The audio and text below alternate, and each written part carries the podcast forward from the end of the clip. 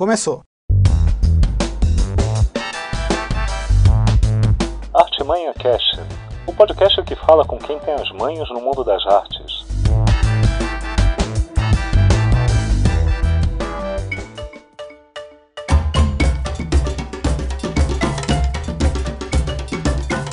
Olá, tudo bem? Eu sou Rodrigo Buldrini, diretor de arte da revista Época Negócios. Ao meu lado aqui está o Alex Cassalho, diretor de arte da revista Pequenas Empresas, Grandes Negócios. Tudo bem, Alex? Tudo bom, Rodrigo? Fala aí pra gente, onde a gente está? A gente está no IED, o Instituto Europeu de Design. Você fez uma bela apresentação aqui sobre podcast e estamos com os convidados aqui, o Fábio Silveira e o Eberson Nazari, mais conhecido como Índio. Índio, Sam. Gente, como o Alex falou aqui, esse é um podcast diferente. A gente está fazendo com uma plateia. Plateia, agora vocês podem se manifestar.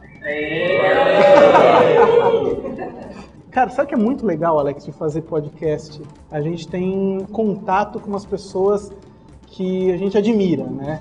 E é só mais um motivo para a gente encontrar e extrair coisa deles, né? É por isso que a gente tem o programa. Exatamente. Muito obrigado, Obrigado. Fábio Silveira. Boa. Muito obrigado, Indy San. Obrigado vocês pelo convite. Super. E ainda tem uma plateia de centenas de pessoas aqui. Tá massa. Vamos lá. Fábio, você que é designer, mas é professor. Como que você vê a educação de artes hoje aqui no Brasil? Bom, obrigado pelo convite, né? Que já faz um tempo assim, é uma mídia que eu gosto bastante de falar sobre podcast. Eu acho essa uma pergunta bacana, assim. Eu dou aula é, no- na universidade já há 16 anos, né? Então eu passei por alguns momentos de transição da construção dos cursos de design, né? Atuo especificamente nos cursos de design gráfico e eu vejo que é, existem vários fatores que moldam essa mudança aí do, do ensino ah, do, do, do design. Acho que tem alguns fatores relacionados à formação do jovem que chega para a faculdade, para o bem e para o mal, né? Acho que tem um lado que é muito bacana, porque tem muita gente interessante, com uma bagagem muito legal. Por outro lado, tem uma questão geracional de pessoas que também elas são, elas precisam procurar conteúdos, é mais difícil, elas têm menos interesse, menos curiosidade, a gente tem que ficar puxando. Acho que tem uma coisa que, que acontece. Tem uma relação também da tecnologia, que acho uma grande discussão assim dentro dos cursos, cada vez mais tentando entender como funcionam essas novas tecnologias, é, para que servem essas tecnologias, né, trazer ali um pensamento de, do uso, né, o entendimento da tecnologia, mas também do uso, para não ficar aquela coisa muito superficial. E eu acho que também traz alguns pensamentos de formações colaborativas, compartilhadas, sabe? Todos esses mindsets que estão rolando aí, eu acho que os cursos de design eles estão mais ou menos entrando nessa história, né? Então eu vejo que os cursos ganharam bastante com esses novos mindsets que estão acontecendo no mercado, que é a grande intenção também de uma faculdade, né? Aproximar aqui a academia do mercado de trabalho do que está acontecendo lá fora. Que legal. É isso. Índio, me fala uma coisa. Quanto tempo que você dá aula, cara? Eu tô há cinco anos aqui já, né? Acho que eu formei minha primeira turma agora. Vim na primeira. Quando eu comecei. É super emocionante, cara. Eu- Não é? É muito legal ver os caras saindo. Um dos alunos está comigo no estúdio hoje, né? Ah, é verdade, fiquei sabendo. E é, tá indo bem. Mas agora até sexta, porque ele vai a Londres Vai, complementar, completar os estudos. É muito Ah. bem. Cara, e o meu interesse de voltar aqui foi porque eu me formei numa faculdade do inte- foi a primeira faculdade no interior do, de design no interior do Brasil. Era a primeira foi a ESD no Rio de Janeiro e depois foi a UFSM na Federal de Santa Maria onde eu comecei a estudar. Então ela nasceu nos anos 70 lá e tal. E todo mundo formava e era absorvido pelo mercado de São Paulo. Ninguém voltava para contar a história pra gente, né? Então eu lembro pré-internet, 99, entrei, formei em 2000, 2000, e- 2001, eu acho que eu saí da faculdade. E eu saí de lá e já estava em transição, né? Já tava as, as novas tecnologias invadiram e, na, e no ensino público a gente não tinha acesso à tecnologia. Passamos, passamos por aqueles governos de extrema direita onde né, o nosso diretório era no banheiro, não tinha computador na faculdade. Mas isso foi legal por um lado, porque também a gente foi educado a pensar projeto, a pensar processo, independente da ferramenta. Era o, era o recurso que os nossos professores tinham também, para não, não te desestimular de estar num ambiente tão em defasagem tecnológica mesmo. né? Então, é, é era sempre muito bom quando voltava alguém para dentro da faculdade para falar sobre o mercado real de trabalho, né, o que acontecia. E, e essa é a coisa bacana dessa instituição, né? Eu, não, eu fiz como você, me graduei e não fui, não segui estudos. é, institucionais, digamos assim, mas sempre fui um curioso de, de, das coisas, né? E foi muito legal voltar para dar aula para poder é, é, fazer essa ponte e voltar a respirar um pouco de utopia também, que é o que a gente vende bastante aqui na, na universidade. Né? Acho que em relação às transformações, por exemplo, a gente vem de uma geração que foi formada a desenvolver produto para desenvolver uma indústria, né? nas escolas de né? Bauhaus e essa história toda, e isso aí já faz 60 anos que está velha essa, essa conduta. Né? Então hoje a gente, a gente é, estuda essas viabilidades tecnológicas para ver o que, que, a gente vai, como é que a gente vai transformar o futuro, né? E tornar ele é, mais humano, né? A gente está se encaminhando para robôs, inteligências e tudo mais e e, e, os, e, as, e as artes e o design ele entra muito para humanizar esse processo todo. Eu acho que é isso. Né? Que legal. Tem uma coisa né, que eu vejo, formei em publicidade, porque na, na, época que eu fui fazer faculdade, os cursos de design é, não era, é, eu não conhecia. Né? Para mim, como Alex também, né, Alex? Desenho industrial. Desenho industrial, desenho industrial exatamente. Eu também, desenho industrial. E fazia em programação visual, mas Isso. era desenho industrial. Desenho Os industrial. três primeiros anos É de base. Ex- exatamente. E hoje, assim, então eu não sabia. Eu falei, ah, para ser trabalhar com arte, eu tenho que fazer publicidade. Ou depois que eu já fazia publicidade, falava, ah, existe desenho industrial, né? Então, sim, já existia, mas acho que não era tão difundido. Hoje a gente vê que tem muitas graduações e tem cursos falando né, sobre design. Você acha que a cultura do brasileiro mudou é, em relação à arte, Fábio? especificamente do design, né? Nesse entendimento do design, assim. É, eu acho, cara, que, que é uma discussão que a gente até traz para a sala de aula, né? O design, ele é muito agregador, assim, né? Dentro da sua, da sua essência. E aí, uma série de questões relacionadas à estratégia, ao pensar o projeto, ao pensar as, estra- né, as estratégias relacionadas a algum tipo de, de- de trabalho, é, é, é cada vez mais cultuado na faculdade, né? A gente tenta fazer isso bastante.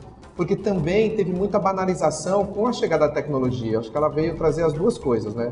Por um lado, você tem aí um alcance muito grande de, de finalizações perfeitas e tal, né? Você tem uma democratização de uma série de coisas. É, por outro lado, você encontrava, é, é, como é que fala, esses fascículos de curso de design gráfico na banca de jornal, né? Sabe, onde as pessoas poderiam ter ali um software, um, um software qualquer, não vou falar os nomes, mas pode ter um software qualquer ali e aí ele consegue fazer uma arte gráfica que não tinha nenhum tipo de pensamento, não tinha nada É relacionado. sempre sobrinho de alguém, esse cara. É o tal do sobrinho, é, tipo isso. Em geral era o sobrinho que ia comprar, mesmo que não era que ia fazer, né? E aí o que acontece? Eu acho que a- o papel educacional dos cursos é justamente trazer esse olhar mais pensante, projetual, de cultura e estratégico.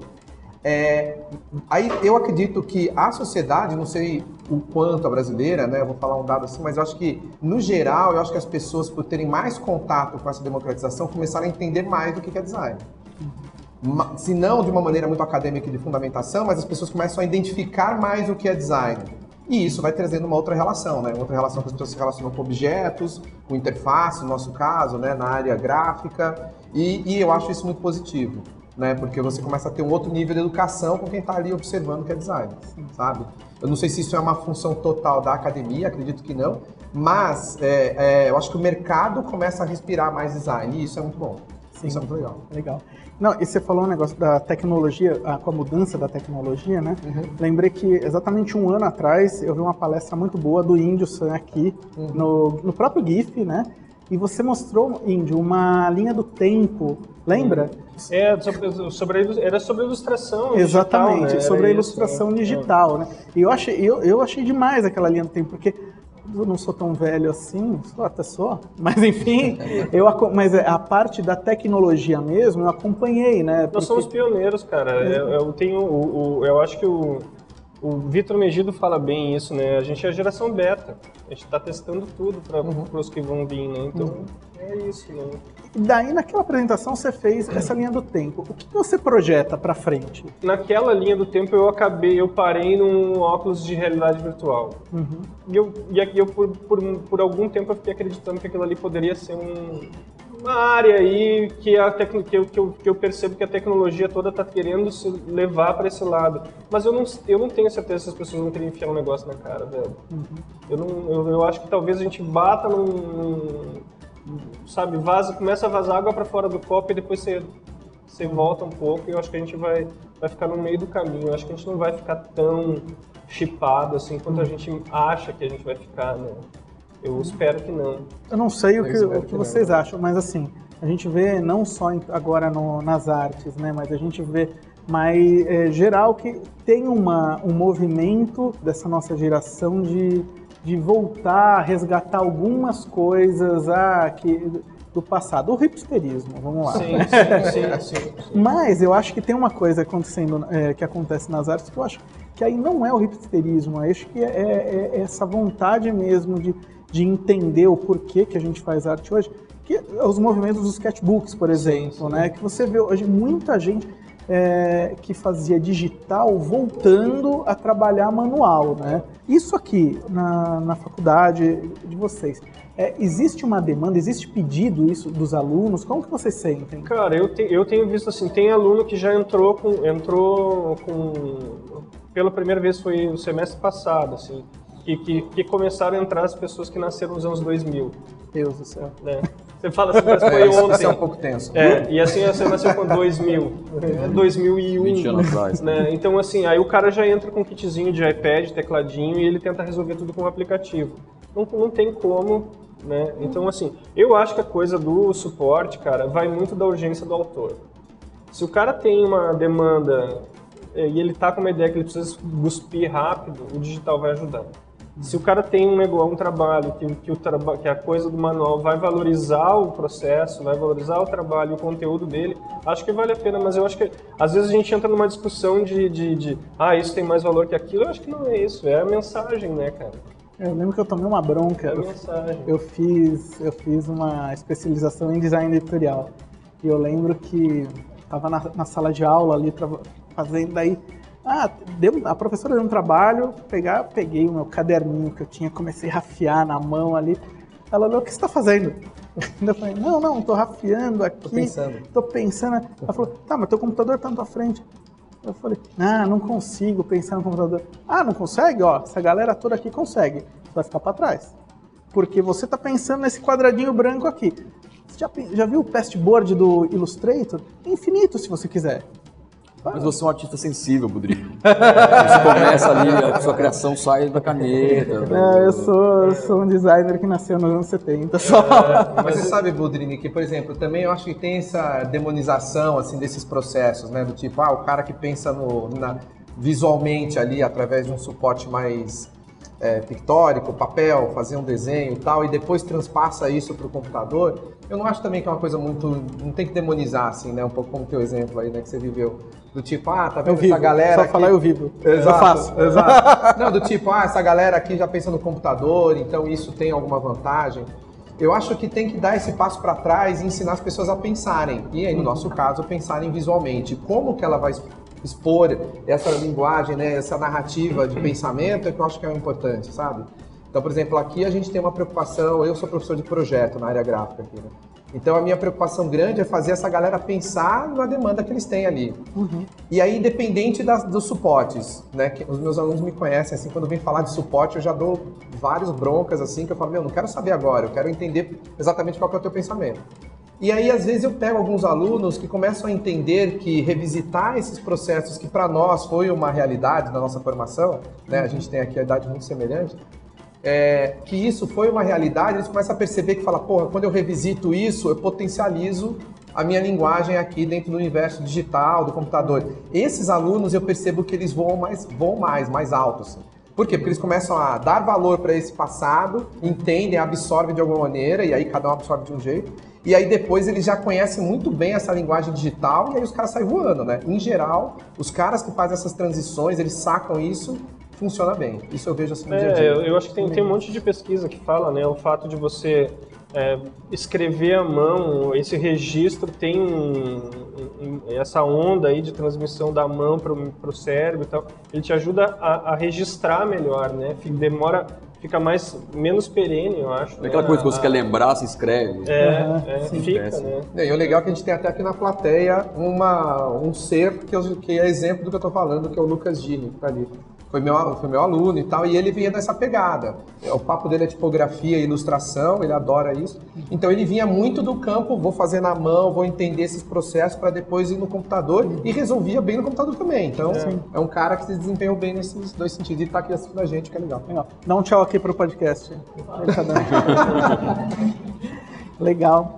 Índio, me fala uma coisa. Agora, você, cara. É, você chegou a trabalhar em, em redação, em agência? Eu, eu saí da faculdade é, para fazer um, um, um aqui, um, um site do Umbora que era a banda que tava explodindo. voltou agora, cara. Voltou. Vambora voltou. Ó, com todo mundo. É. Legal. O, é, legal. Vambora que por um tempo era, era o Wizard brasileiro. É, então, aí a gente fez o site dos caras, e era um site em flash, ninguém usava tecnologia, e misturava ilustração, animação, que era o que eu gostava mais, e a web absorveu esse tipo de coisa. E vim, fiz um freela, era pra trama, acho, alguma coisa assim. Isso quando você chegou em São Paulo? Em 99. É. Aí voltei para terminar a faculdade, entraram numa greve de, que durou nove meses, a greve, um ano perdi da vida. E nisso eu voltei para cá e a trama me contratou. Eu fiquei, cara, três meses numa redação. E depois eu saí e falei, cara, essa vida não é para mim, essa vida corporativa. E não era por hierarquia, não era nenhum, eu, era uma coisa minha, eu tinha que ter tempo para explorar as coisas e às vezes eu ficava muito tempo ocioso lá dentro que não tinham as demandas e eu queria fazer, queria fazer, queria fazer. E às vezes, às vezes, como é que eu vou dizer, a minha não é hiperatividade, mas a minha proatividade incomodava. e aí eu e aí você jovem com toda aquela explosão, eu falei, ah, melhor eu sair daqui que eu vou queimar meu filme, né? Eu abri meu estúdio e desde então tô frila, mas não é, né? Eu tenho, tenho um estúdio de design, cara, fiz muita coisa, né? É, e, então. e, assim, indústria é um nome de impostor, você sabe, né? Porque não. assim, eu, eu tinha um negócio de design e eu acreditava que o design quer me salvar. Eu gostava de ilustrar, mas eu não desenhava tão bem assim, não ilustrava tão bem assim. E aí, quando eu entrei no mercado, eu peguei, eu abri, comprei um monte de revista, abri e fui ver quem eram os caras. Você tinha o Espeto, você tinha os Gêmeos, você tinha o 100S, você tinha, todo mundo tinha um codinome. Eu falei, meu, preciso ter um codinome. Eu já tinha apelido. Os caras tiveram sucesso aí eu, jeito, Aí eu coloquei. Você já tinha o apelido do Eu já tinha, a indústria tinha, a galera já, já, já, já rolava. E aí eu comecei a assinar, cara, e o ilustrador ficou muito mais forte que o designer e eu vivi de ilustração por 15 anos quase. Uhum. Voltei a fazer design agora.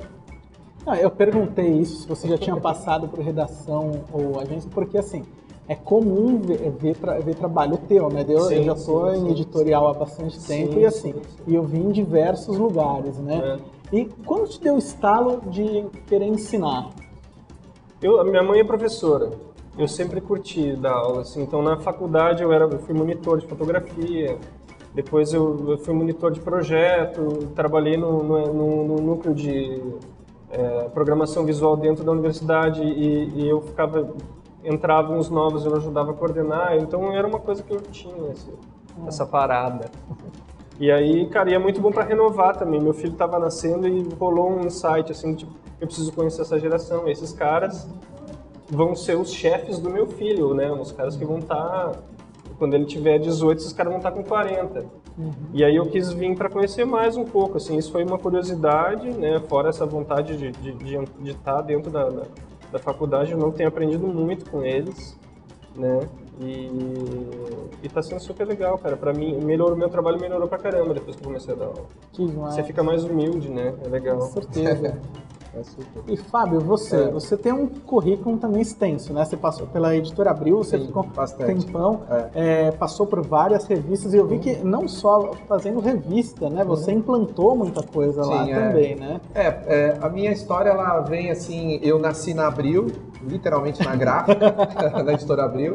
Então, e assim foi muito legal porque eu tive a oportunidade de pegar a transição dos processos, né? Então eu era retocador de imagem, fazia retoque de imagem com Abdec, ninguém vai saber o que é isso, né? Não vou nem falar. Mas sabe, ainda tem um público, olha que bom. Eu vi também. Coline, Abdec e tal, eu era desses caras aí. Então eu retocava imagem, isso, antes do Photoshop. Eu comecei a trabalhar com Photoshop 2.5. Isso denota, demonstra a idade, mas também uma certa vivência. E aí, eu, eu tive a oportunidade de trabalhar na gráfica, tive a oportunidade de receber os primeiros Macs do Brasil, que chegaram na Abril, né, os Macintoshes e tal. E isso para mim foi uma grande revolução. Eu fazia isso manualmente, tinha essa manha da reprodução fotográfica, gráfica, né, dos fotolitos e tal, esse universo praticamente a história, não, existe mais, pelo menos eu não conheço. Não sei se existe, acho que não. E aí, mas foi muito legal porque me deu uma bagagem muito grande de conhecimento de processo gráfico. Então eu nasci meio com, com, com essa área de processo, né? É, depois disso, aí eu fiquei trabalhando com tratamento de imagem bastante tempo e eu fui para uma área da Abril que era de é, tecnologia editorial. E lá eu aprendi muita coisa que eu conheço hoje, assim, né? Que até utilizo até hoje praticamente. É, e aí foi quando eu tive contato com todos esses softwares gráficos, Adobe, era beta tester, então eu tive uma passagem nesse sentido. É, depois o design veio na minha vida, assim, né? Que aí eu comecei a ver que eu queria fazer uma formação, aí eu falei, puta, legal, encontrei o design, mesmo sem saber muito bem o que que era. Mas aí depois na faculdade das das Belas Artes, quando eu me formei, eu vi que tinha um curso que tinha tudo que eu gostava. Eu falei, puta, isso aqui é o meu lugar. É, lá eu tive insights maravilhosos, que foram que me levaram para a academia, né, para depois virar professor. Uh, e aí, dentro da, da, das revistas, eu tive passagens na Super, né, fiz uma série de trabalhos para eles lá, especiais, o Índios, aí, aí começa a conectar esse monte de gente. Uhum. O Índio ainda é uma entidade também para mim, ilustrava lá para a revista e tudo. É, e aí comecei a fazer trabalho para vários clientes, né? Folha, é, CSN, alguns clientes aí, num estúdio que eu montei. Eu saí da Abril depois de 15 anos Aí eu fui montei um estúdio, fiquei fazendo um trabalho editorial e tal. O estúdio fechou. É, e nesse momento eu, eu fui convidado para dar aula por um professor, que eu é, era professor aqui do IET também. E aí a minha jornada acadêmica começou aí, né? Eu entrei numa sala de aulas, assim, por já ter uma bagagem de condução de workshops dentro da Abril, mas eu não tinha uma formação pedagógica. E para mim sempre foi um chamado, assim sabe? Dar aula para mim sempre foi um chamado. Assim. Eu sempre falava, puta, eu me desempenho bem, as pessoas gostavam e tal. E aí eu fiquei dando aula durante um bom tempo. Entrei em crise por volta dos sete anos de docência. Falei, cara, será que eu estou fazendo tá certo? Comecei a entrar numa crise maluca. Foi aí que eu fui fazer especializações, aí eu fiz pedagogia e depois fiz mestrado em educação. Que é quando eu comecei a unir os pensamentos do design com a educação para poder encontrar alguma coisa, né? Que é o que eu estou fazendo bastante, assim, sala de aula e também workshops por aí. Assim. Deixa de ser intuitivo, daí você vai para a é, metodologia de pedagogia. É, né? Exato, e você começa a perceber outros valores dentro do aspecto do ensino, né? Quando é. você estava falando assim, puta, quando eu comecei a ensinar, isso me trouxe um clique. E é um clique, porque a gente aprende muito quando você ensina, né? você já está ali numa certa praxe, né, fazendo bastante um determinado tipo de coisa. Não, e tem impacto na vida daquelas pessoas que você está falando. Muito forte, Você claro. entra com autoridade dentro de uma sala de aula, você tem que cuidar muito bem do que você vai falar. Não, não, e também de inspiração, né? Você pode fazer a pessoa mal design, você pode fazer a pessoa odiar o design, né? Uhum. Acho que aquilo está na mão dos professores de, da, dos cursos, né? Eu tenho uma história assim, que eu ah. só virei designer por causa de uma professora. É. Eu fui um, eu nunca fui um bom aluno em matemática, física, isso eu nunca fui. E minha mãe era sempre chamada né, pra, na escola. Aquela famosa reunião. Né? Exatamente. Eu, eu não era bagunceiro, mas eu era um mau aluno. Só uhum. isso, eu não gostava de. Drogas, né, Bruno? muito, muito pirulito. Muito, né? Não, e, e daí minha mãe um dia foi chamada na escola e minha mãe chegou. Eu estudava, eu estava no colégio Tietê. E daí minha mãe falou: Não aguento mais ser chamada na escola eu vou te tirar daqui, eu vou te colocar numa escola, era uma escola que ela, que ela me colocava medo sempre, que falava que lá era, nossa, imagina, que lá era um colégio militar, é quase uma escola penitenciária. Exatamente. Assim. Só que daí nesse dia, nesse da dia, base, é, é, é não, nesse dia, é, quem tinha chamado minha mãe era uma professora de educação artística. E aí? E daí ela chamou, ela falou, olha, acho que a senhora, para dar uma olhada no trabalho do seu filho. É, olha só, ela mostrou meu trabalho. Eu, eu, isso era a terceira série. Uhum. É, eu fazia anúncios. Ela passava trabalho, eu, eu, fazia anúncios. Eu lembro que eu fiz um do New Balance, que na época. Então eu ia falar, ah, tem que fazer desenho livre. Eu ia lá e fazer. Então, olha, acho que a senhora devia incentivar ele nas é artes. Legal. Ele gosta, olha isso aqui. Daí mostrou o, o trabalho dos outros, dos outros é, alunos ali. Fala, não, ele está muito, tá muito na frente dos outros, então incentiva ele. Daí deu tela azul na minha mãe, né? Ela foi lá para tomar uma bronca. e daí saiu de lá com o filho dela, pô, ele é bom em alguma coisa. E daí Essa história nesse... é super emocionante, assim, porque mostra que eu tive uma aula no mestrado com um cara maravilhoso, que chamava Juan Maria Relion. Ele dava aula de processos de aprendizagem na idade adulta, né? Como lidar com adultos dentro da educação. E ele falava umas coisas muito incríveis. E uma das coisas que ele falou, ele falou assim: ninguém esquece um professor. Aí ele falou: eu falando agora, talvez na cabeça de vocês todos deve vir um professor na cabeça de vocês. Ninguém esquece o professor, tanto para o bem quanto para o mal. O professor que talvez ele tenha uma certa inabilidade e ele pode destruir o sonho de uma pessoa, tem gente que lembra desse professor, fala, puta, esse cara, lá, lá, lá. Ao mesmo tempo, tem os professores inspiradores, né? Como esse, essa professora, né, que você falou? Pô, vamos Sandra. chamar ela para participar. Cara, maravilhoso. Porque ela foi muito sensível, Sandra. né? Tenho vontade de chamar. Eu tenho, eu tenho realmente vontade de encontrar É ela. maravilhoso, Vamos porque assim, ela, ela foi muito sensível dentro dessa sua história. Pescou, cara. É, e olha só, e você acabou sendo direcionado para uma área que você curte, enfim, que, né, que você utiliza no teu dia a dia. Então o professor tem uma Você não ia dar em nada. Bodrini. Você virou diretor de arte. Você continua vagabundo, né? Mas aí então são duas mulheres. É, é- é a Sandra E a minha sua mãe. minha E a sua mãe. mãe. Sabe por quê? Da São minha mãe. convidadas, cara. Exatamente. Porque minha mãe também foi outra coisa. Beleza, ela me, me encaminhou, me levou em museu e tal. E daí terminou a oitava série. Ela, minha mãe tinha muito medo que eu ia ser vagabundo, né? É, bom, virei designer. Mas, é, mas ela chegou e ela, e ela falou: não, você tem que fazer, não sei se vai fazer faculdade ou não, você tem que fazer um colegial técnico. Ah, tá bom, né? O que que você quer fazer? Eu não queria fazer nada. Daí, ah, tá bom. Daí ela começou a ligar pra escola, uma, outra tal. Daí ela ligou no Oswaldo Cruz, aqui embaixo, na Angélica. E ele era profissionalizante, né? Ela ligou, ah, que curso tem? Daí a mulher falou, ah, administração, secretariado, química, publicidade. Ah, tá bom, põe aí, publicidade. Ele vai fazer publicidade. Olha aí, ó. Daí a, a moça tá falando, né? ah, mas a senhora não quer antes conversar com seu filho se ele quer ou não fazer publicidade? Minha mãe, com toda elegância, ele é meu filho, eu sei o que é bom pra ele, pode pôr. Cara, tô aqui. o o Ivani Buldrini. Ivaninho, um abraço pra você, Ivaninho. Parabéns, Vani. Sensacional. Ela viu o Mulher Evento fibra. bombando. Aí. É, exatamente. É, foi na época, foi essa época, né? Claro. Pô, massa. E me fala, e me fala uma coisa, pra- ah, agora, Índio, Fábio, vocês dois. Hoje, como que vocês enxergam eh, os alunos? Eu sei que aqui a gente está no IED, no Instituto Europeu de Design, e acho que o aluno aqui já é mais focado, né? Por exemplo, assim, eh, eu vou de vez em quando em outras universidades que tem mais cursos, cursos diversos, né? É, às vezes eu percebo uma falta de atenção e aqui foi ao contrário. Às vezes que eu vim conversar, é, eu fiquei realmente é, impressionado porque todo mundo é muito interessado, focado. Agora, é um medo meu que eu estou passando para vocês. É, vocês não têm medo dessa, essa- esse- desses alunos tão bem informados, é, informados, tendo aula com vocês? Assim, não tem muitos questionamentos no dia a dia? Como que é? Cara, acho que tem de tudo, né? Acho que nem todos os alunos são tão bem informados É. assim, né? Mas os que são, e tem, tem alunos, eu quero mais é que sejam. Eu super adoro aluno questionador, eu acho que o aluno tem que. Porque acho que tem uma troca, sabe? Uma coisa que eu aprendi na educação, quer dizer, do pouco que eu aprendi, mas uma das coisas que eu aprendi, que quando você lida com adultos, e esses jovens, eles estão entrando naturalmente, né? São adultos, é, talvez precisam de um amadurecimento, mas são adultos. É, o que eu percebi é que começa a se transformar numa relação muito de troca, assim, sabe? É claro que eu, com uma bagagem maior dentro da minha área, venho trazer para eles algum tipo de conhecimento e dar um direcionamento para eles de caminhos possíveis, né? É, mas eles também vêm com uma bagagem, e isso é muito legal. E é, e é legal considerar isso, sabe?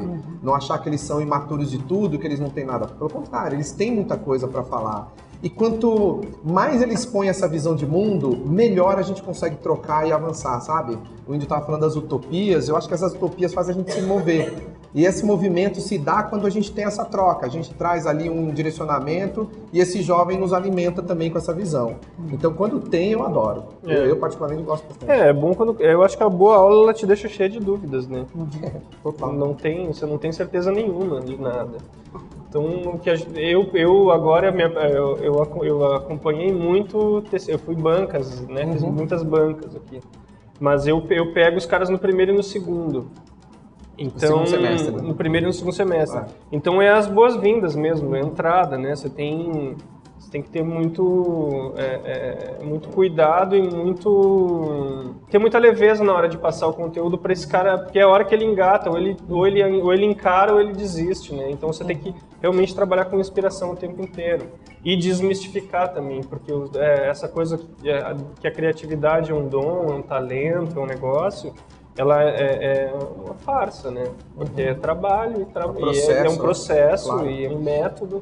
E você domina aquilo ali, você faz qualquer coisa depois. Então, que a gente o, o, primeiro semestre é você inspira e, e tira essa ilusão de que você vai tomar um banho e vai ter uma grande ideia se você não está imerso naquela sopa que você precisa servir a seguir, né? Então é, é, é, preparar mesmo, né? Preparação é o primeiro estágio, assim, né? E aí a, e a colheita vem no final da faculdade mesmo, quando o cara vai aplicar no mercado, ele vai ele vai ele vai e aí ele vai sentir o que, que ele aprendeu, o que, que ele não aprendeu. A gente é difícil, a gente não fica medindo conhecimento, ah, esse é mais, esse é menos, né? Não é nota. Às vezes tem um cara que entra aqui que, eu, que o cara não sabe onde é que ele está, então ele caiu aqui por acaso mas que daqui a pouco o cara descobre um caminho ali lá no terceiro quarto e se encontra e sai melhor que às vezes que o cara que entrou e vou fazer isso da vida, uhum. sabe? Acho que as dúvidas que a gente vai provocando, na, na, na a gente é cheio de dúvida né, o tempo inteiro. Né?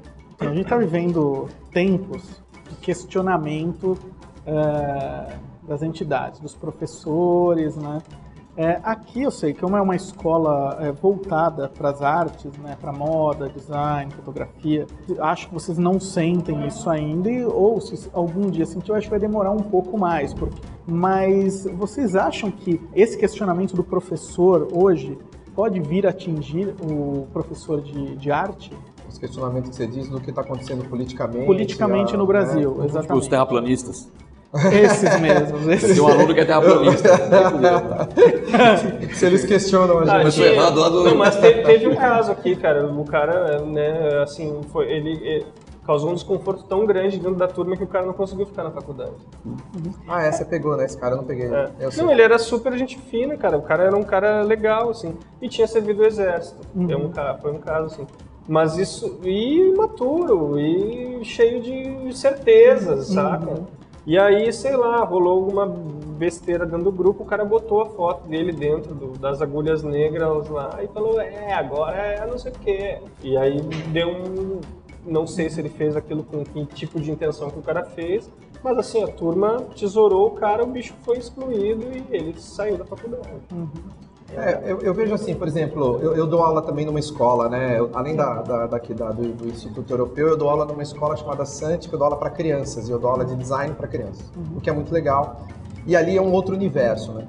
É, eu vejo que existe, é, é existe uma pressão muito grande dentro desse universo das escolas de ensino fundamental e médio, dentro desse viés, né, dessa, dessa visão né, do que a gente passa politicamente, né, desse sucateamento da educação, que já vem de longo tempo, mas agora tem uma intensificação grande, uhum. e, consequentemente, da visão do professor dentro desse cenário. Né? Então, eu vejo que na, no ensino fundamental e médio, eu acho que tem uma visão, tem uma coisa dessa doutrinação política, né, ideologia política dentro da sala de aula. Eu acho que isso é uma idiotice sem tamanho, né, gigante. Não existe professor é, sem um posicionamento político. Todos nós temos um posicionamento político dentro da sala de aula. Não existe. Paulo Freire, que eu trago ele com todo orgulho, ele já falava isso, né? Quer dizer, sempre existe um posicionamento político. E aí só que existe uma grande confusão em entender o que, que é esse posicionamento político, né? Confunde com uma ideologia que não tem nada a ver. E aí, aqui no IED, eu acho que a gente tem, pelo menos eu vivencio, eu tô aqui há oito anos, é, gente, eu percebo uma, uma, uma, um apoio, uma liberdade bastante grande assim para o corpo docente. Uhum. Né? Eu sinto que no, aqui no IED a gente tem um espaço uhum. do professor sabe? Um espaço que eu quero dizer assim, nós temos um lugar aqui, a gente tem um lugar onde a gente consegue se apropriar, pessoas que chegam mais cedo, né, professores que acabaram de entrar, eles já conseguem sacar que aqueles têm um espaço onde eles podem se expor e aí dialogar com o aluno, né? E aí, consequentemente, você, você pode ter sim alguns alunos mais exaltados, que têm outro tipo de pensamento, uhum. e aí isso vai sendo conduzido, uhum. né? Eu nunca peguei nada muito extremo, assim, sabe? Já peguei algumas situações difíceis, mas nada nesse, nesse teor. Mas já aconteceu isso daí que o Indy é, falou. Mas isso não foi Eu nem não sala de aula, não, nem eu, nem eu. Ah, é verdade, era É, isso fora foi daqui. uma coisa dentro do grupo Ah, tá. deles do WhatsApp ali, entendeu? Mas em aula a gente não vê isso. Aí também não aqui, né? É, e não se abre, não tem muito espaço, cara. A gente tem é, os, os períodos são muito reduzidos de, de aula, né? Então você vem aqui, du- duas horas de aula passam rapida, muito rápido e você tem cada matéria tem 36 horas durante um mês que parece um monte de coisa, mas que você bota em linha dá uma semana. né? Então você não pode ficar abrindo discussão para coisas fora do, do- do- assim tem que ser racional e, e- e- e entregar o produto que você está vendendo para ele. A gente também tem esse papel aqui dentro né? O cara tem que ser educado no que ele está pagando para ser educado né? então conversa paralela de corredor quando abre a gente conversa e fala cada um a gente sabe respeitar. Mas é comum um ambiente de, de, de projeto eu acho que daí tem uma coisa eu nem falo assim, eu não, eu não consigo, eu nem consigo, eu acho que assim, tá dentro das artes gráficas o que a gente faz, mas o design ele é muito esse olhar projetual, de você olhar para com foco, de, de decupar o, o, o- seu tema, o seu objetivo, estudar, se aprimorar e entender as soluções. A gente trabalha com solução, né? Então a gente aprende a observar muito bem o- tudo que tem que, né, para vários caminhos, vários lados. Isso acaba deixando a galera é mais mente aberta aqui, né? Eles admitem e trocam de opinião e, enfim. Mas- Vídeo, a, a sua vida profissional é dividida em três agora: ilustrador, designer e professor igualmente? Não. Tá, um, é, sim, cara, eu acho que eu tô dando, eu dou aula na, na segunda-feira aqui, né, um dia por semana eu dou aula, Estou dirigindo para uma produtora é, de, de, de motion graphics que tem um escritório em São Paulo, Porto Alegre e Nova York. Estou fazendo um trabalho de design para um, dentro, dentro de um escritório de design de, embal, de estratégico de embalagens. Tatuador. Tem o meu estúdio e, e, a, e a tatuagem que era o plano B, quando começou a desabar o mercado editorial. E aí isso aí é um drama que todo mundo passou aqui, né, cara? O meu filho tava nascendo, eu fiquei desesperado. E é cara. pai também. É, sou- aí mais é, um. é, então tô quatro pais na É, mesa. exatamente. Então o que aconteceu assim, meu filho estava nascendo, daquela, né, desmoronamento, eu perdi naquele ano 80% da, da renda do meu estúdio sumiu e eu tinha tirado meu, minha licença paternidade. Falei, não, eu vou ficar, esse é um momento e eu vou arcar com as consequências, foda-se. Fiquei dois anos pagando conta, trabalhando, tentando me re- re- reposicionar no mercado. Né? É, fui dirigir, saí do, saí do impresso. Dirigir Uber não, né? É? Dirigir Uber? Não, dirigir filme, cara. Não, não, não. Caiu 80%, fui dirigir. Tive uma carteira, comprei um É, palio. carrinho de, cara foi carrinho de né, bebê, carrinho de bebê. Eu dava carona de bicicleta, cara. Foi foda. Não, mas aí foi isso. Aí a gente ficou naquela, né, super sensi- sensibilizado com financeiramente em casa. E a gente começou a questionar, pô, vamos manter essa estrutura aqui em São Paulo? Nesse sufoco maluco, que, né, um desrespeito às propriedades intelectuais. A gente está num país que não é fácil. né? Não é para amadores. Não é para amadores. É, e, a, e a ideia parece ser uma coisa muito barata, né? Porque todo mundo tem ideia, né? E aí o mercado também prostituiu a questão da ideia, porque as agências de publicidade, que eu que vai são os, os grandes players do mercado, eu acho, de, de gráfico, né? É, a criação sempre foi gratuita. O cara ganhava comissão de mídia, ele, era por aí. Então a criação ficou barata. né? E aí, então a gente e a gente que vende que, é- que, o, que o determinante do nosso trabalho de design qualquer um faz, o design qualquer um faz. Estou exagerando. É a É, né? mas é, é, acho que né, hoje em dia a você tem você baixa aplicativo, barata, aplicativo de layout, você tem compra ilustração na Shutter por né, miséria de, de centavos.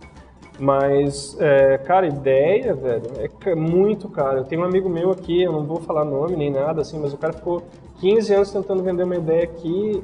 Todos os, os as aceleradoras que entraram queriam botar um pingo de dinheiro, queriam metade do negócio. Ele foi para os Estados Unidos, fez uma, uma, uma aceleração, né, pagou, comprou uma aceleração dentro do MIT lá, acabou virando mentor do MIT, mas aí o patrimônio intelectual do cara lá valia 2 milhões. Caramba. E aí ele conseguiu dois sócios que entrar, ele entrou com a parte com, com a propriedade intelectual, o outro entrou com a propriedade tecnológica, sem, eles não tiraram o dinheiro do bolso, fora tudo que tinham estudado já, né, para ter aquela ideia. E depois entrou um outro player que botou o dinheiro para o negócio dá certo. E o negócio deu certo. Então acho que tem um amadurecimento. Quando você perguntou lá como é que está o design aqui, eu acho que a gente tem, sob o ponto de vista da, da população, acho que se entende um pouco o que é design, muito em função estética. Ele olha para um negócio, ele acha bonito e fala, ah, aquilo tem um design. Mas ele acha, ele, ele, ele enxerga pela questão Cara, estética e estrutural. Eu sou de Camanducaia e eu acho que eu- eu- lá em Camanducaia todo mundo acha que eu tenho uma banca de revista. Eu trabalho em revista, eu tenho uma banca. É, então, Logo, eu tenho banco. Eu trabalhei 10 anos na Tribo, meu pai, eu vi meu pai falando assim, o Alex trabalha na revista Tribos. tribos. É, Até existia, mas não era, né? Tem essa coisa, assim, existem bolhas dentro do interior, cidades universitárias, que você tem essa, essa, essa condução melhor, assim, e São Paulo que é um, cara, é, São Paulo não é, São Paulo é um país, né, não é, um, não é o Brasil, você não pode estender. Eu tenho uma amiga minha que trabalha com área jurídica, ela falou, cara, eu fui, eu peguei, fui pro Pará, peguei cinco horas de barco e cheguei num lugar que não tem luz elétrica ainda né, que você vai falar de celular, você vai falar que, né, que a gente né, não tem como ter. Então, é, quando fala de Brasil é um negócio estranho, né? Porque é, é muito. é, a tendência é melhorar, porque o que os caras falam agora é para de sofrer com o território. O negócio todo é o ajuste do teu mindset, cara. Se não tá bem aqui, o muro de Berlim caiu nos anos 90. Você pode trabalhar onde você quiser, daqui para onde você quiser, né? Exatamente. Então eu acho que é, essa é a esperança que nos, que nos comove quem está quem tá, quem tá assim, né, é, investindo na, na própria carreira. Assim, eu acho que é o, é o caminho é esse. né? Que bom. Vou começar a dirigir aqui para o final do podcast, mas antes eu queria perguntar uma coisa também para os dois. A expectativa de vida, é, não só no Brasil, mas no mundo tem aumentado, né? E muitos cursos estão sendo criados para pessoas mais velhas, né? Já tiveram alguma, já tiveram vontade de ou de pensar num curso ou de dar aula para assim para uma Mais. é para um público mais sênior, e mais sênior que eu digo 60 anos mesmo. Você sabe, eu acho que eu nunca tive oportunidade de dar aula para uma pra melhor idade ali, né? Pra galerinha meio que tá, que tá buscando ali um outro tipo de, de relação com a vida, já tem umas vivências e tal, eu nunca tive não. Mas eu já vi várias ações legais de pessoas que trabalham com esse conceito de long life learning, né? De você ap- continuar aprendendo ao longo da vida e que dentro dessa perspectiva de que a gente vai viver cada vez mais, né, mais tempo, eu acho sensacional. E vejo o design também como um protagonismo enorme, sabe? Uma Exato. área gigantesca de trabalho para mostrar para as pessoas outras possibilidades de trabalho dentro da área de terceiro setor, de- terceira idade, né? Estou tentando aqui puxar na memória. Eu já tive contato com pessoas mais velhas dentro dos workshops que eu faço fora daqui do IED, empresas e tal, é, onde a discussão sempre é muito rica, né? A visão é muito rica, é diferente. Não fica essa visão muito pragmática só do mercado, mas uma visão um pouco maior em relação à vida. É, eu já tive alguns contatos assim, mas nunca peguei uma turma especificamente de pessoas de terceira idade, ainda. Você acha que a vida do profissional também aumentou? Do designer, que trabalha até mais? Porque nas redações de hoje em dia são só jovens. né? Uhum. É, até tomei um susto quando fui para o Editora Globo Uhum. e tinha velho na redação. "Caralho, Legal. Há muito tempo que eu não vejo um velho. Sabe? Um Pois é, trabalhando, indo lá todo né? dia. Vocês acham, que vocês, acham, que- vocês acham que isso não é um dos motivos da grande crise editorial também? Porque ficou muito júnior tudo. Ficou muito barato, cara. Então, a criação ficou barata, É, as mas é isso que eu tava são... falando. A- a- todo mundo acha que pode ter ideia, mas os grandes editores, que são os cabelos brancos, as barbas brancas, Obrigado. que o cara tava lá e, e, vezes- e o cara fala, ah, mas esse cara não trabalha, ele não mexe em design. Mas o cara, velho, ele- o cara faz aquela. Ele consegue repetir aquelas sessões que são durante um ano, dois, três, quatro, cinco anos que o cara tá fazendo uma redação sem ser repetitivo e sem deixar aquela Claro. parada A chata. concepção. do E não cara. repetir as ideias e não repetir. E Essa cara- visão, esse cara tá fora do mercado. E esse cara é de uma geração que ele foi ensinado. Hoje em dia, é, os estagiários, ele não tem um tempo de colar no estagiário e falar, não, chega aí, vamos fazer assim, assim, assim, assim. Não, eles Ele vai fazendo, vai já, já começa a trabalhar, chega lá para chega para ser esta- pra estagiar, teoricamente era para aprender, né, o, o ofício, ele já entra no dia a dia, né? É, eu acho que tem uma visão perversa aí do mercado de tentar sugar essa jovialidade da moçada que tá chegando, porque também dá mais gás, toda aquela história, né? E aí vai descartando essa galera que tem mais experiência, que sabe lidar ali do riscado. mais cara. É que é mais cara mais também. cara. Eu vejo que, ao meu ver, assim, eu acho que pode acontecer, ou que já está acontecendo, na verdade, é um redesenho desses ofícios, assim, sabe? Ah, eu trabalho com isso, esse mercado ficou mais restrito para mim, eu vou buscar uma outra expertise trabalhando aquilo que Mas eu sei. nem todo mundo tem essa, Sabe? mas nem todo mundo tem essa, esse vigor, Exatamente, cara. é. É esse que é o lance, assim, o que eu, o que eu tenho É visto. que é perverso essa É, é, o que eu tenho visto dos amigos, né? Principalmente a parte de jornalismo ali, né? Uhum. Que, que é, os caras, você- vê que tem um ranço quando o cara fala ah, o blogueiro, tem um Sim. peso na- na- na- no discurso do cara. Então é difícil você comparar as gerações Uhum. e dizer, né? Eu não tenho, mas, mas é isso, a experiência ela tem que ter um valor. Ela- Sim. é, a gente, eu peguei um, eu não vou lembrar o nome da, da- de quem gerou a, a- da entidade que gerou a, a pesquisa. Índio Santo. Não, cara, Entidade. é entidade. Eu, já eu acho que eu vou mudar meu nome para entidade. É, entidade, claro. E aí, cara, o cara não era uma pesquisa assim, mas tinha uma progressão de, de, de, de, de valores e, e de no mercado editorial, no mercado de design nos Estados Unidos. Então, ah, um designer de, de 20 a 30 ele ganha tanto, É. de 30 a 40 tanto, e assim era ia aumentando, Uhum. né? Porque você ia ganhando repertório, você vai ficando mais prático, Claro. resolve resolve questões complexas com muito mais Rapidez, rapidez, né? E Mesmo sem ter a, ou digamos assim, a atualização tecnológica que o, que o mercado te, te, te cobra, né? Mas o cara, aí para isso que a gente tem os millennials, né? Então acho que era essa, essa, essa mistura aí que, que, que eu acho que, que dá o caldo. Eu, tinha, eu fiz na minha cabeça uma teoria de que um dos, dos grandes motivos da, da falência não era só uma questão econômica ali, eu acho, mas tinha um, tinha critério editorial, eu acho também. Que você pegava todas as revistas, elas todas tinham a mesma cara. Né? Você abria um, é, a, a- a formatação do trabalho era muito parecido pelo, pela, pela velocidade que as coisas precisavam ser feitas e tudo mais. Então você acaba perdendo o valor. Por que, que eu vou comprar isso aqui? Pro tamanho das redações. Né? Você comprava uma Também. revista que você gostava de ter lá na prateleira, maiores. né, cara? Bonito, gostava de ostentar aquilo na tua biblioteca. E essas coisas acabaram perdendo valor. Eu acho que isso também isso aí deteriorou, ajudou a deteriorar o mercado também, né? Fora todas as outras questões que a gente já sabe, mas eu acho que esse, esse é um ponto.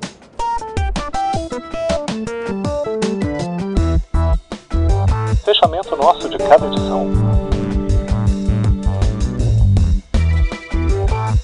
Então, tem uma coisa que, puta, rolou, né? Estamos num workshop de podcast. Eu quero, porque eu sou apaixonadão e eu tenho que rasgar a minha, minha paixão por esse podcast. Como a gente está falando sobre podcast, eu aconselho todo mundo a ouvir o Projeto Humanos, do Ivan Mizanzuki, que é maravilhoso, uma aula de apuração, de pauta, de edição, de pesquisa. Eu acho um belo, belo trabalho. Para quem não conhece, né? Porque pode ter ouvintes aí que não conhecem esse trabalho. Eu acho um, é o que me bate o coração hoje em dia, assim. Já há muito tempo, mas eu tô ouvindo toda quarta-feira. É maravilhoso. Não, eu vi o, o Bruno Porto e o Emerson Lerman. Olha, Eles fizeram um Como é que tá aí? Um, é, eu acho que eles estão estudando fora, né? O, o Porto acho que está fazendo doutorado na, na Holanda e o Lerman está em Londres. E eles começaram a conversar. é, Eles gravam um podcast, cada um na sua cidade, e eles conversam sobre as tecnologias do, local, assim, ah, como é que tá? Tá usando telefone para tudo, aqui, não sei o quê. E é muito legal, assim, tem... E aí eles, acho que estão com dois ou três, começaram agora, e aí no segundo eles falam, tá, um, um, compara Japão, Holanda e Londres. Então eles vão falando com brasileiros que estão no exterior, que estão como é que tá viver, como é que é viver no exterior. Por exemplo, para quem quer fugir daqui, agora é um bom podcast para avaliação. para né? avaliação. é. Alex, Ah, eu tenho duas dicas. Uma dica no podcast é do Diário do Fim do Mundo, lá do Estúdio Fluxo, do Ah. Bruno Torturra. Muito bem. Massa. Tá animal, agora tá no Spotify também. E tem uma dica, cara, que é antiga já, mas vale a pena rever quem, rever quem viu, quem não viu, que é o Índio San, do filme do Ju Matsui. Ah, o vai- índio vai ver. publicamente nu. Puta merda. Ah, Vocês já assistiram esse documentário, André Felizini? Abre com o índio, cara.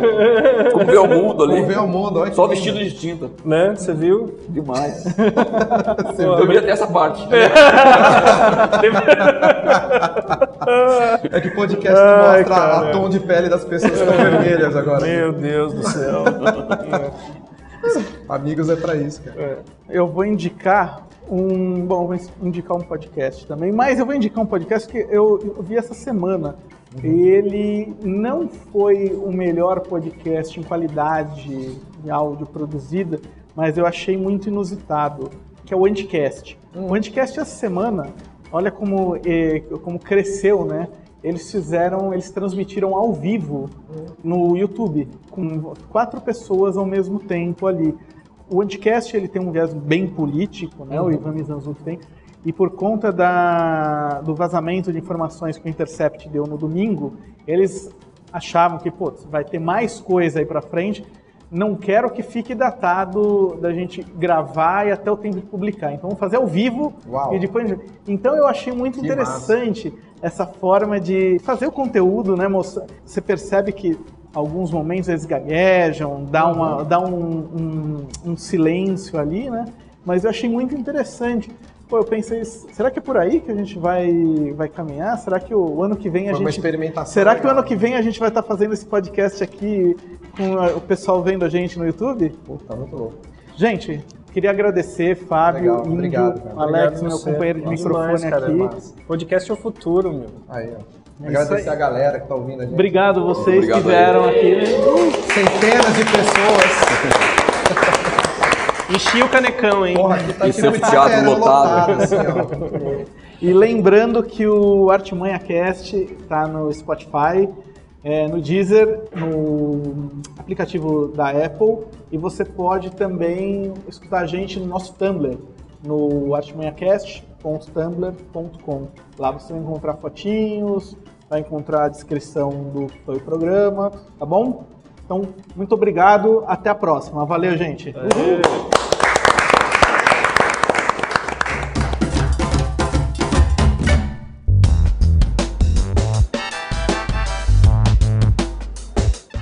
Cash é um podcast produzido por Rodrigo Budrini e Alex Vargas Cassalho. Acompanhe os novos episódios no nosso Tumblr, artimanhacast.tumblr.com e siga-nos também no Instagram, no arroba.